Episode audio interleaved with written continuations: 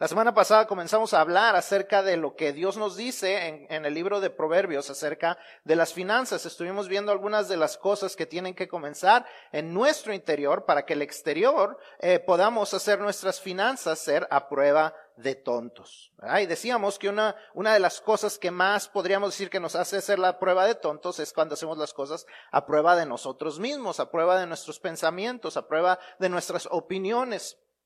Para que todo eso suceda, eh, todo comienza no solo con las cosas referentes al dinero, sino con nuestra relación y nuestro compromiso con Dios. La verdad es que muchas ocasiones no nos gusta escuchar acerca de cómo manejar lo que consideramos que es nuestro dinero y no queremos oír lo que se predica y podemos tratar de racionalizar nuestras ideas de muchas maneras. Mucha gente dice, no, es que cuando hablamos de lo del dinero, eso es de la ley y eso, eso es del pasado y ahora vivimos bajo la gracia y, y eh, otra gente puede llegar a decir, no, eso no se aplica porque dicen que la provisión de Dios es dependiente de mi obediencia al diezmo y miren, yo ni diezmo y Dios como quiera me bendice, Dios como quiera me provee. Y aunque ambas cosas son, parecieran ser, ser verdad, la verdad es que mucho de eso tiene que ver con la bondad y la misericordia de Dios y no con el hecho de que nosotros estemos en lo correcto. As we speak about money, Sometimes we don't like to hear about money in the church because we think that it's all about, it's all a ruse about getting more money into the church. But the fact of the matter is, we have to understand that God has a certain plan for finances, just like He has a plan for everything else in our lives in order for it to glorify Him. If we are going to live lives of commitment to Him, then everything that we do should be some, uh, with, with the ideal or with the goal of glorifying God, even the way we spend money. And people may not like to hear about it, but the truth of the matter is God talks to us about it. Therefore, we ought to listen. Cuando decimos que es, no se aplica eh, ahora porque es, eh, todo eso es de la ley, no podemos decir que solo porque estamos bajo la gracia la ley ya no es aplicable. Recordemos que Jesús nos dijo, no penséis, no penséis que he venido para abrogar la ley o los profetas. No he venido para abrogar o, anular, sino para cumplir. The Bible says, don't think, Jesus speaking says, don't think that I came to abolish the law of, or the prophets. I did not come to abolish, but to fulfill. Jesucristo reconocía que para Dios era tan importante el requisito del cumplimiento de la ley que envió su hijo a hacerlo. O sea, muchas veces decimos, es que la ley es, es una cosa y la gracia es otra, pero entendamos que para Dios no era solamente ignorar la ley. O sea, Dios simplemente, vivimos en un país de leyes, ¿verdad? La gente dice, Estados Unidos es un país de leyes. Pero en Estados Unidos, en un país de leyes, una cosa puede ser ilegal ahora y mañana después de un voto, esto es legal. De la misma manera, algo que antes era legal una votación en el Senado o un voto de la gente y ahora ya es ilegal. Las leyes se pueden cambiar y Dios podía haber cambiado las leyes, pero él, él, para él era importante que él había establecido leyes y que esas leyes se cumplieran. Tan importante era que envió a su hijo que sabía que era el único que podía cumplirlas, para poder quitar eso como un requisito o como un estorbo para poder tener una relación personal con nosotros. Pero entendamos que Jesucristo entendía también que la ley era necesaria cumplirse. No era solamente ignorar la ley, no era solamente quitar o abolir la ley, era que se pudiera cumplir completamente para darnos salvación, pero porque, pero que la ley existe porque son principios importantes, son guías importantes para nosotros. No que ya no es aplicable, simplemente ya no es un requisito para nuestra salvación, pero los principios siguen siendo aplicables. We have to understand that just because we live under God's grace does not mean that his, that the purpose of the law has lost its purpose. It's still the same purpose. It still has the same goal that as we obey the law, we are blessed. As we disobey the law, we are cursed. Not because God wants to curse us, but because that's just the way He has set it up.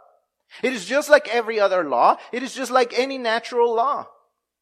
There's a natural law that if I turn around, there's the law of sound, for example. If I turn around and I remove this microphone, you cannot hear me the same way You cannot hear me the same way when I turn around and you're not hearing my voice because there's a law of, di- of, of, of, of sound that if it's not coming towards you, then you cannot hear it the same way. We cannot change that unless we use a microphone and then I can turn any other way and then you can hear it.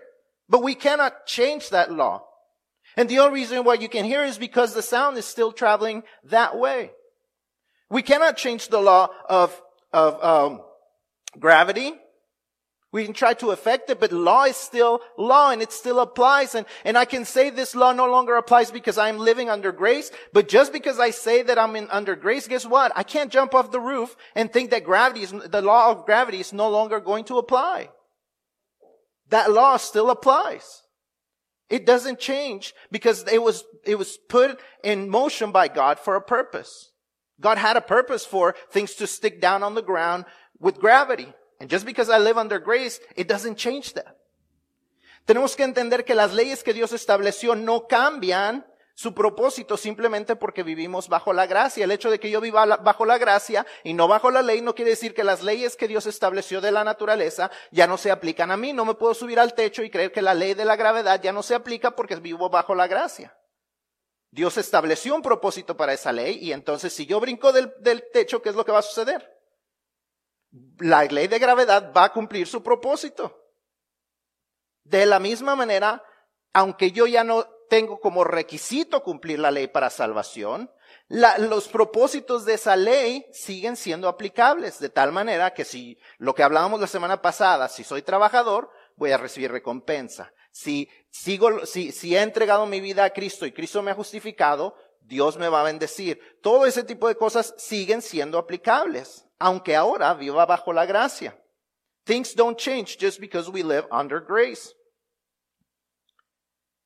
Tenemos que entender eso, que es, que es um, que nuestro, nuestra vida, nuestra salvación es más que solo un seguro contra incendios. Es un convenio entre Dios y nosotros que comienza con la salvación, pero que continúa con la santificación. Es parte de nuestra conversión de enemigos de Dios a hijos de Dios. Primera de Corintios 6, 9 al 11 nos muestra claramente, dice, ¿no sabéis que los injustos no heredarán el reino de los cielos? perdón, el reino de Dios, no erréis, ni los fornicarios, ni los idólatras, ni los adúlteros, ni los afeminados, ni los que se echan con varones, ni los ladrones, ni los avaros, ni los borrachos, ni los maldicientes, ni los estafadores heredarán el reino de Dios.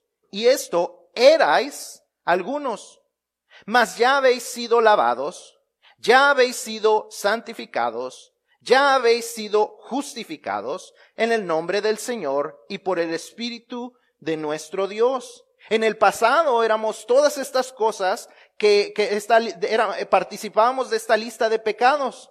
Pero ahora al recibir a Cristo como nuestro Salvador, hemos sido lavados, hemos sido limpiados de nuestros pecados, hemos sido santificados, hemos sido separados para ser propiedad exclusiva de Dios y hemos sido justificados, hemos hecho, sido hechos justos al estándar que Dios desea por medio de Jesucristo y del Espíritu Santo. Éramos algo antes, pero ahora hemos sido hechos algo distinto a eso. El resultado natural de la conversión entonces es que haya santificación. El resultado natural de la santificación es que dejamos atrás la rebeldía y comenzamos a ser obedientes a lo que Dios nos manda que hagamos. Porque ahora somos de Él para realmente vivir lo que Pablo decía en Gálatas 2.20. Ya no vivo yo, mas Cristo vive en mí. Ya no es lo que yo digo que es apropiado y cómodo o, conveniente, lo que me gusta o lo que yo creo que es aplicable a mi vida, sino lo que Cristo dice acerca de eso, y eso lo encontramos en su palabra. De eso se trata. Si no es aplicable, entonces, ¿para qué tenerlo en la Biblia? If the law no longer applies, then why, why, why would we have it in the Bible? But the truth of the matter is that God has called us to salvation beyond just a fire insurance, just a hell insurance. It has to go beyond just a relationship with Him where He forgives us and actually a relationship where He transforms us, where He takes control of our lives. In 1 Corinthians 6, 9 through 11, we find this. It says, don't you know that the unrighteous will not inherit God's kingdom? Do not be deceived. No sexually immoral people, idolaters, adulterers, or males who have sex with males, not thieves, Greedy people, drunkards, verbally abusive people, or swindlers will inherit God's kingdom. And some of you used to be like this. But you were washed, you were sanctified, you were justified in the name of the Lord Jesus and by the Spirit of God. We used to be something before, but when Christ comes, then something else happens. We used to be evil, but now we're good. We used to be enemies of God, but now we're children of God. And if that's going to happen, then we are entering into a covenant with, with God that says, I will be obedient to you. We will enter into a covenant that allows us to say what Paul says in Galatians 2.20, and I no longer live, but Christ lives in me. It is not about what I want or what I like or what I think is appropriate or what applies to me. It is about what God says it's the right thing to do. It's the right way to do it and it's going to glorify Him. Nuestro nivel de obediencia, entonces, nuestro nivel de obediencia a los preceptos de Dios es la más clara evidencia de nuestro nivel de madurez como cristianos. Nuestro nivel de, madurez como cristianos se demuestra en el nivel de obediencia a Él. ¿Qué tan maduro soy? Va a mostrarse en qué tan obediente soy. Si no obedezco a Dios, lo más seguro es que no estoy madurando. No tiene nada que ver con, la, con, con que si soy salvo o no necesariamente. O sea, si, si, comple si no hay verdaderamente nada de cambio en mí, lo más seguro es que no soy salvo. Aunque yo haya hecho una oración. Aunque yo venga a la iglesia. Pero si hay un poco de cambio, pero no estoy creciendo en obediencia a Dios, lo más seguro es que no estoy madurando en Dios. Porque la madurez por naturaleza nos debe llevar a ser más obediente.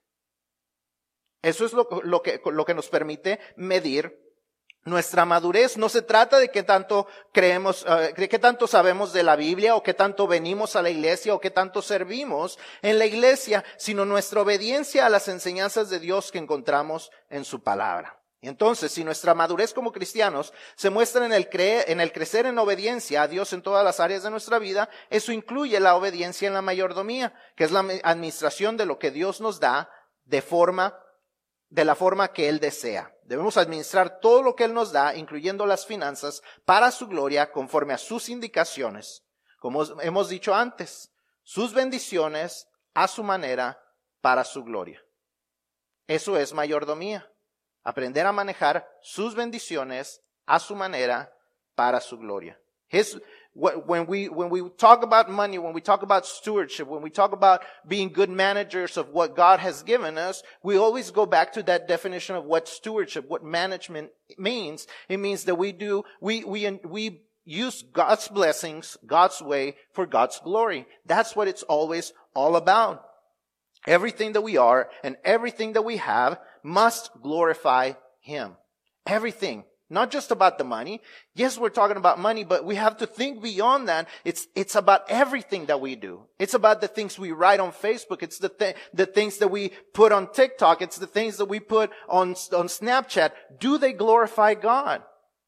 It's not just about the money. You see, I've had periods in my life where I was great at giving the tithe. But I was not living the kind of life that I ought to be living. I was not being obedient in every area of my life. It has to go beyond just the finances. Yes, the finances are important. Yes, the finances are definitely included. But it has to go beyond and It has to go to a commitment of saying, I will obey God, no matter what the consequences, no matter how inconvenient it might be for me, because whatever I do, I want it to glorify His name. Tenemos que ir más allá de solamente pensar en las finanzas. Sí nos estamos enfocando en las finanzas la semana pasada y esta semana, pero no es solamente acerca de las finanzas. Se trata de que todo lo que hacemos, todo lo que tenemos, todo glorifique el nombre de Dios. Que nuestras vidas estén glorificando a Dios, sin importar qué tan inconveniente sea para nosotros, sin importar qué tan difícil sea para nosotros, sino que estemos esforzándonos en nuestro crecimiento en obediencia a nuestro Dios, porque todo lo que somos y todo lo que tenemos debe glorificarlo a Él. Nunca debemos olvidar esa realidad. Ese es el propósito de toda nuestra vida, la gloria de Dios. Así que al observar nuestra vida financiera, debemos aprender las áreas que deben de cambiar y ser más a la manera de lo que Dios desea. Y para eso Dios nos ha dado el libro de instrucciones que es la Biblia. Y muchas de esas instrucciones, como hemos dicho, las encontramos en el libro de los Proverbios. Así que esta mañana vamos a ver cinco cosas a las que tenemos que decirle no para que nuestras finanzas sean a, pruebas de a prueba de tontos. Esas cinco cosas no son imposibles, pero la verdad son difíciles en medio de un mundo consumista. In the midst of a consumerism world, in the midst of a, of a, of a culture of consumerism, it's not impossible to do all the, to, to not do these five things that we're going to be learning about, but it's going to be hard. It's hard when people, when commercials are made to make you feel unhappy. Watch commercials and, and that's their purpose, to make you feel unhappy. Feel unhappy about your car, feel unhappy about your clothes, feel unhappy about what you're drinking, feel unhappy about what you're eating, so that you will buy their product. That's the, that's the kind of, of culture we live in, and so it's hard to learn how to say no to some things and to the things that we're going to be talking about, but it's not difficult. But we have to be committed to doing that in order to glorify God. Not only for us to be blessed by it, but beyond that, for it to glorify God. Vamos a estar hablando de cinco cosas que, como les digo, no es difícil, pero, perdón, no es imposible, pero es difícil de hacer, porque vivimos en un mundo consumista, vivimos en medio de un mundo donde si usted le pone atención a los comerciales que usted ve, son comerciales que lo hacen sentir infeliz. Los comerciales están creados para hacerle sentir infeliz infeliz, no le, que, que, no, que no esté contento usted con su carro, que no esté contento usted con la ropa que usa, que no esté contento con la comida que usted está comiendo, que no esté contento usted con nada. Entonces, en el medio de este tipo de mundo es, es difícil, pero no es imposible. Si estamos comprometidos a glorificar a Dios. Va más allá solamente de querer ver las bendiciones en nuestras finanzas, sino que tiene que ver con que nosotros estemos glorificando, que nosotros estemos glorificando a Dios en todo lo que hacemos. Entonces, primero, lo primero que vamos a ver es que debemos decirle no a confiar en las riquezas. Dígale no a confiar en las riquezas. Di no a confiar en las riquezas. Proverbios 11, 4 y después el versículo 28 dicen así. No aprovecharán las riquezas en el día de la ira, mas la justicia librará de muerte. 28 dice, el que confía en sus riquezas caerá mas los justos reverdecerán como ramas. Do not trust your riches. Do not trust wealth. Proverbs 11:4 and then verse 28 says, "Wealth is not profitable on a day of wrath, but righteousness rescues from death. Anyone trusting in his riches will fall, but the righteous will flourish like foliage." Los seres humanos tenemos a confiar en lo que vemos y en lo que tenemos. Es parte de nuestra naturaleza. Pero la Biblia es clara al decirnos que el poder de los bienes es limitado. Podemos comprar hospitales y medicinas, pero no podemos comprar la salud. Podemos comprar regalos y experiencias, pero no podemos comprar la felicidad. Podemos comprar Biblias y templos, pero no podemos comprar la salvación ni la vida eterna. El poder de las riquezas, de las riquezas está limitado, pero Dios no lo está. Así que nuestra confianza debe de estar siempre completamente depositada en Él. Por eso no debemos preocuparnos por lo que pasará si damos a Dios lo que es de Él. Nuestro dinero está limitado, nuestro Dios no lo está. Si en verdad lo crees, vívelo. Créele a Él cuando te dice que Él abrirá las ventanas de los cielos cuando tú le eres fiel. Proverbios 22.1 dice, de más estima es el buen nombre que las muchas riquezas y la buena fama más que la plata y el oro. ¿Cuánto vale tu testimonio? ¿Por cuánto lo venderías? ¿Por un auto? ¿Por una, por ropa nueva? Y decimos que no, pero nuestras cuentas de banco dicen otra cosa. De tal manera que nuestro testimonio lo vendemos al poner nuestra confianza en la tarjeta de crédito, en el, en el financiamiento, en la agencia de los carros. Nos inclinamos al altar del informe crediticio para ver si de ahí viene nuestra ayuda. Ay, si cuidamos de nuestro informe crediticio, si subimos nuestro porcentaje de, de crédito, ah, de ahí vamos a salir de nuestros problemas. Parecemos decir, Visa es mi pastor, nada me faltará. Nuestro dinero está limitado. nuestro Dios no lo está. Pero si le preguntamos a tus cuentas en quién estás poniendo tu confianza, ¿qué dirían? ¿En las horas extras de trabajo o en Dios? ¿En trabajar los domingos o en Dios? ¿En qué estás poniendo tu confianza? You see, when we trust wealth, we are going to get ourselves in a lot of trouble. Because it's not about trusting wealth. God tells us that our finances, our riches are limited. But He is not. So when He says that He's going to bless us, we can trust Him. We are used to trusting what we see, but God is telling us, you can just trust me. I got this. Proverbs 22, 1 says, a good name is to be chosen over great wealth. Favor is better than silver and gold. Are we, therefore, seeking God's favor by doing the right thing, which is better than trying to seek silver and gold?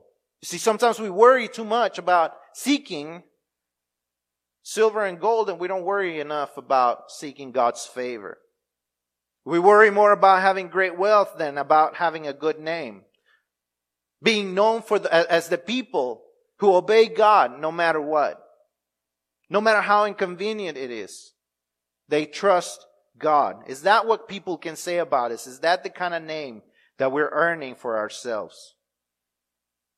Or are we worshiping at the altar of credit? Are we worshiping at the altar of overtime? Are we worshiping at any other altar except the altar of God through our obedience? Número dos, dile no a la ambición. Dile no a la ambición. Proverbios 23, 4 y 5 dice, no te afanes por hacerte rico, sé prudente y desiste. ¿Has de poner tus ojos en las riquezas, siendo ningunas? Porque se harán alas como alas de águila y volarán al cielo. Proverbs 23, 4 says, don't wear yourself out to get rich because you know better. Stop. As soon as your eyes fly to it, it disappears. For it makes wings for itself and flies like an eagle to the sky. So say no to greed. No te afanes por hacerte rico. Si pones tus ojos en las riquezas, eventualmente se irá. Nuestro enfoque no debe ser en hacernos ricos. No que haya nada de malo en ser ricos, pero nuestro enfoque no debe de estar ahí. Primera de Timoteo 6, 17 y 19, 6, 17 al 19 nos dicen que Dios nos ha dado todas las cosas abundantemente para que las disfrutemos. Dios nos dice, yo te he dado abundantemente para que lo disfrutes. Pero también nos dice que las usemos para hacernos tesoros en el cielo tesoros que verdaderamente durarán. God calls us to be obedient to Him in the midst of having riches. There's nothing wrong with being rich. God tells us in 1 Timothy chapter 6 verses 17 through 19 that God has given us abundantly so we can enjoy.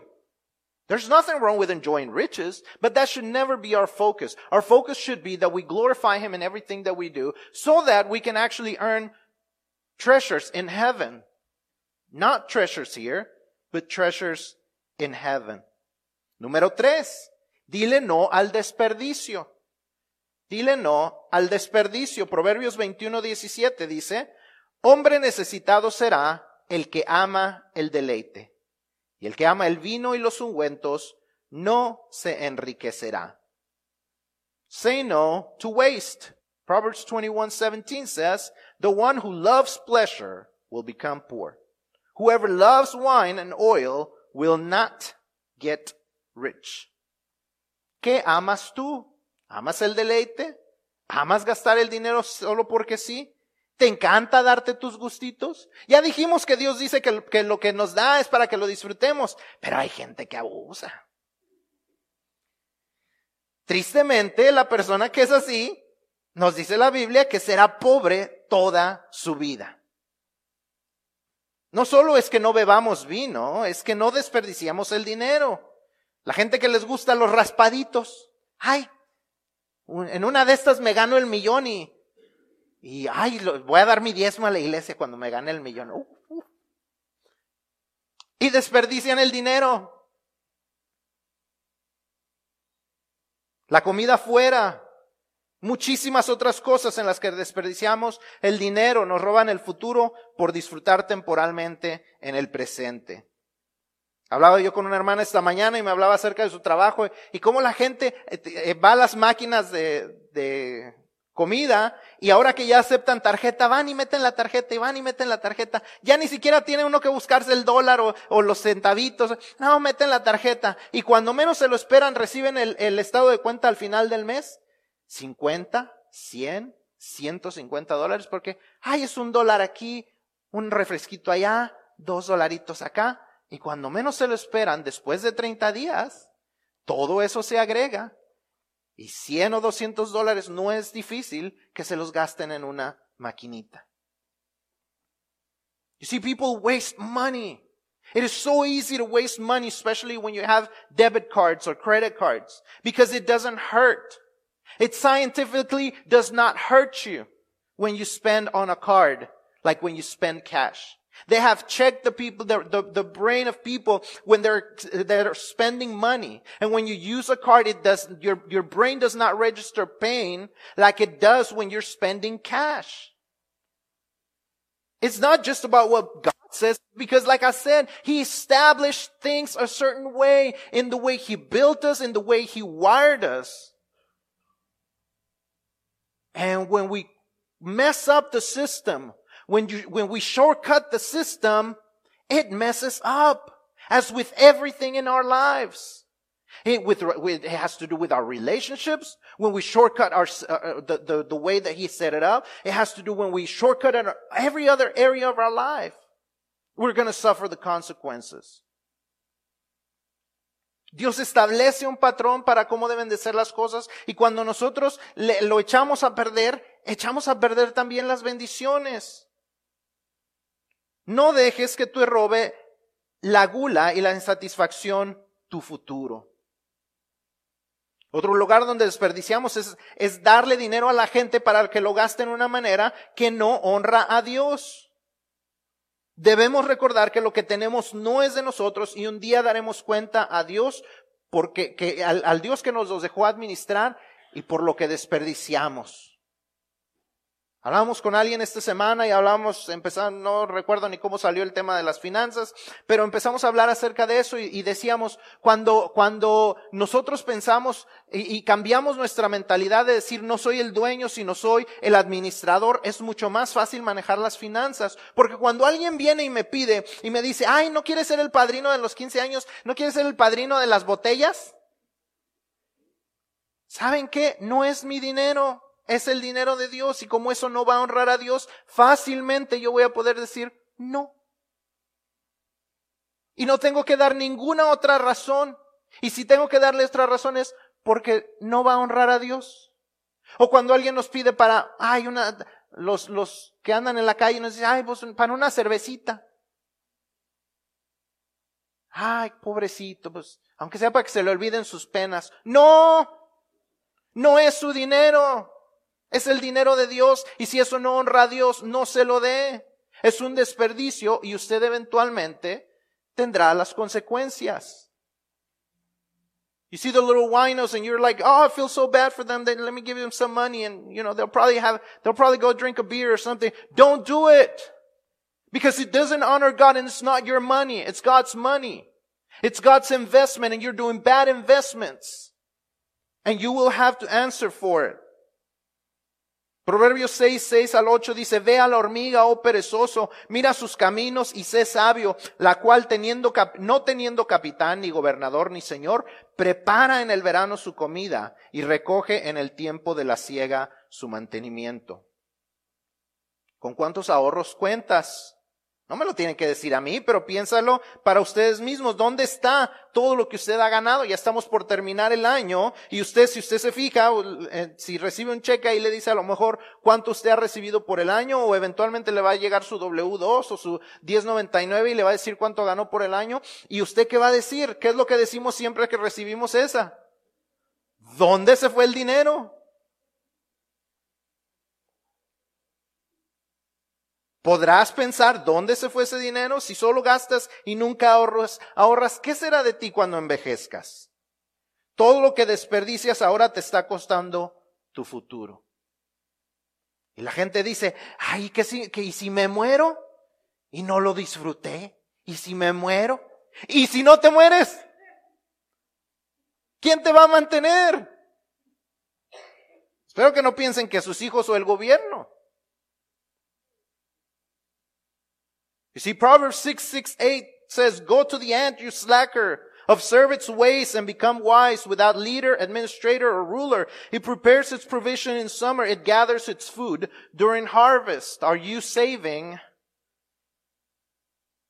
for the winter of your life? You might say, oh, I'm too young. That's exactly when you're going to start saving. That's when it's easier. That's when it's the time to do it. When you have time to make it increase. If you ever have a question, I don't have the time to look it up right now, but ask me, what happens when you start saving when you get your first job and you save for 20 years? And even if you stop saving at, at, at, when you turn 45, how much money you'll have by the time you're 65. Even if you never save again. Better than if you start saving at 45, only from 45 to 65. You'll never guess how much, much, how much more money you'll make in the first 20 years of your job than in the last 20 years of your job.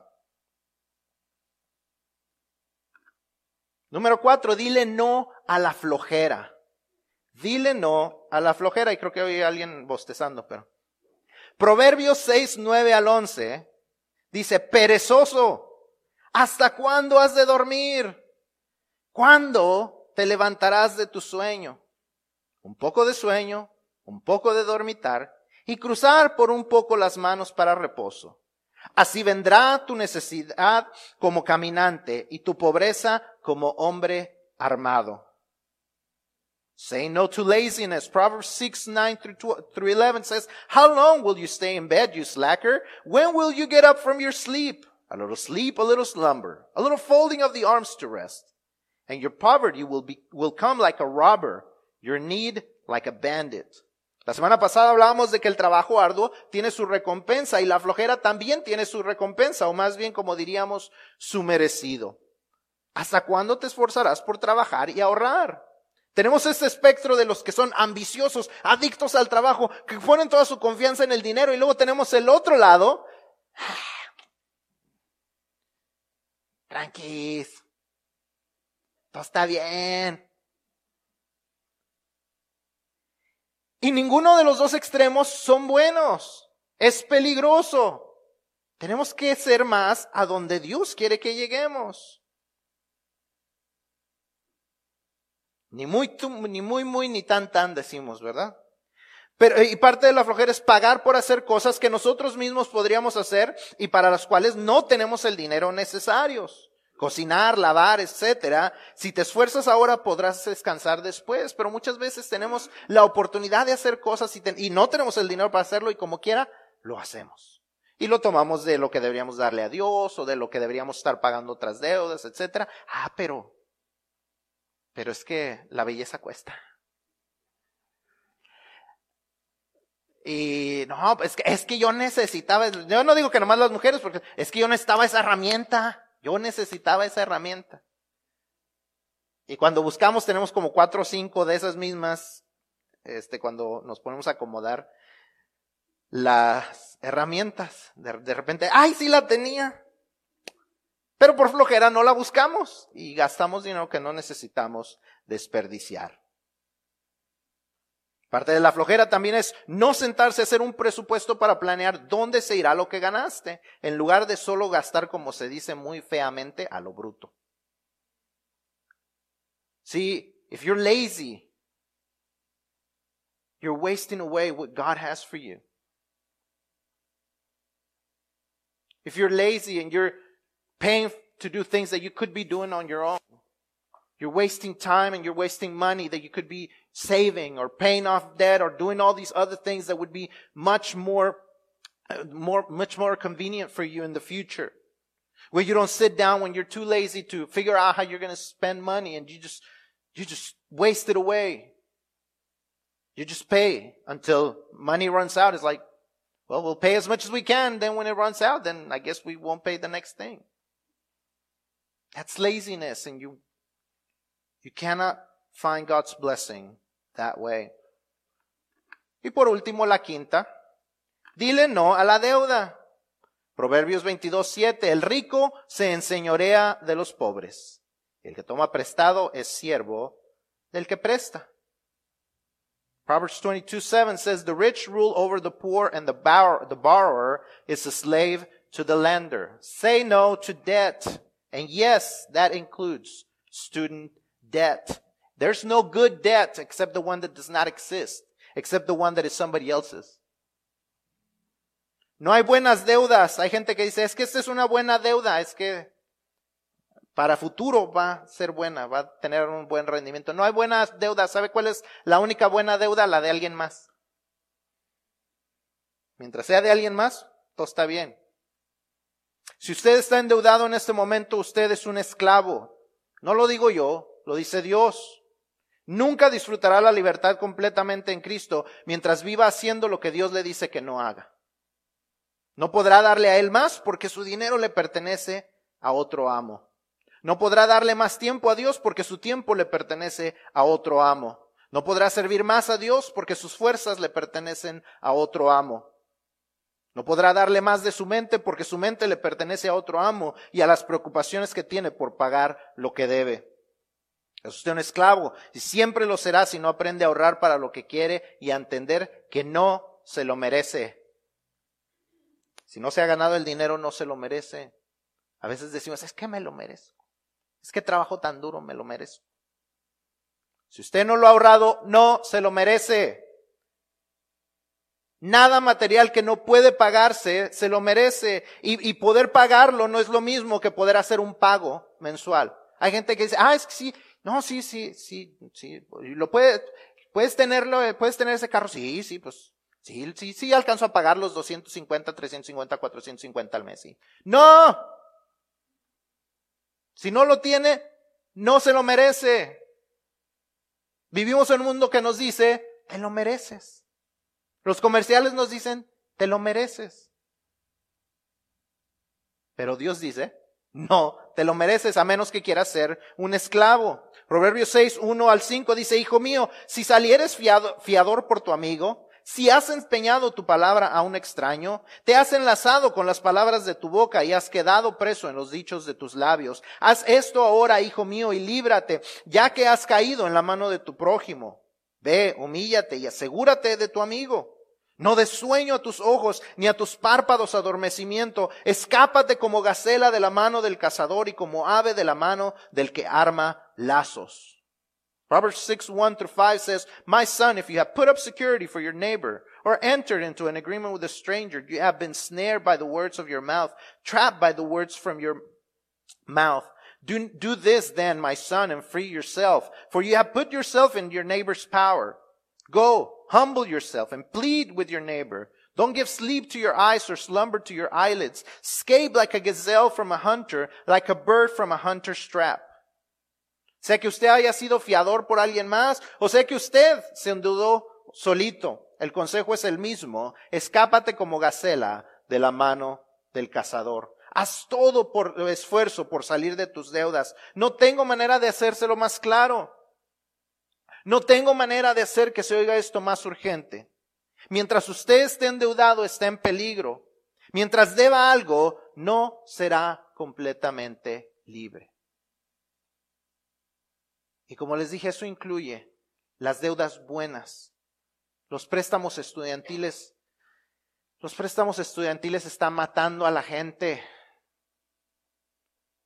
No firme por sus hijos. Es que quiero que vaya al colegio. Póngalo a trabajar. Si no ha ido al colegio todavía, si todavía está en high school, póngalo a trabajar en sacar becas. Busque la escuela correcta. No tiene que ser a la que él quiere ir o a la que ella quiere ir. No se endeude, no firme por ellos. Los está usted atando a 30, 40 años de deudas, donde ellos no podrán hacer mucho que podrían estar logrando. Porque usted dijo, ay, pobrecito, es que se quiere ir a esa universidad. Do not get yourself in student debt. Work hard right now. If you're still in high school, work to get your scholarships. If you don't know how, talk to me, talk to Juan, talk to someone. They are out there. Do not sign for student loans. You will be tied for 30, 40 years. It is not good debt. You will waste your time. You will waste your money. You will waste your strength. And you will miss out on so many other things that you could do with that money. Do not do it. Do not sign up. God is telling you, do not do it. And He has a reason why. Si quieres que tu vida financiera sea prueba de tontos, haz que tus finanzas sean una preocupación secundaria. Primero, preocúpate por tu relación personal con Dios y por mostrar tu amor a Él y tu fe a Él por medio de la obediencia, no solamente en las finanzas, sino en todas las áreas de tu vida. Nuestra primera preocupación debe ser obedecer completamente a Dios en todas las áreas de nuestra vida, en lo que tiene que ver con las finanzas y en lo que no tiene que ver con las finanzas. Nuestro proceso de santificación y de madurez espiritual requiere que crezcamos en obediencia a Dios en todas las áreas de nuestra vida, física, mental, emocional y también en el área financiera. Our commitment to God, our relationship with God, our growing in God, our growing in maturity in Christ is very dependent on our level and willingness to obey. How obedient we are is how much we're gonna grow closer to Him. I mean, you, you probably experienced it with your parents. The more you obey them, the less fights you have. The more you obey them, the closer your relationship can be. It's the same with God. Not because he loves you any less, just like your parents probably don't love you any less, but because that's just the way things work out. When you respect them, when you honor them, they can feel emotionally closer to you. And you can feel emotionally closer to them. Cuando nosotros tenemos personas a las que, a nuestros padres y los obedecemos, los obedecíamos, nos quitábamos de muchas preocupaciones, ¿verdad? Los quitábamos de muchas peleas. Estábamos, podíamos tener una mejor cercanía con ellos, no porque nos amaran menos, sino porque simplemente es más fácil relacionarse con alguien que sentimos que nos está honrando. Y es mucho más fácil acercarnos a Dios cuando le estamos honrando en todas las áreas de nuestras vidas, incluyendo la de nuestras finanzas. Como dije al principio, hay personas que creen que no es necesario obedecer a, Dios, al fin que como quiera Dios los bendice. Eso es solo porque Dios es un Dios misericordioso, no porque así deben de ser las cosas. Sí, Dios los bendice. Yo no digo que no, pero eso es solo por la misericordia de Dios. No porque así quiere a Él que estemos así. Es tanto el amor que Dios tiene para nosotros, que no permite que recibamos lo que en realidad merecemos, pero tampoco permite que recibamos lo que podríamos recibir si verdaderamente fuéramos obedientes y pusiéramos nuestra confianza completamente en Él. Y por eso nos perdemos de muchas bendiciones. You see, we deserve not to get much when we are disobedient to God, and yet He's loving. And yet He's merciful.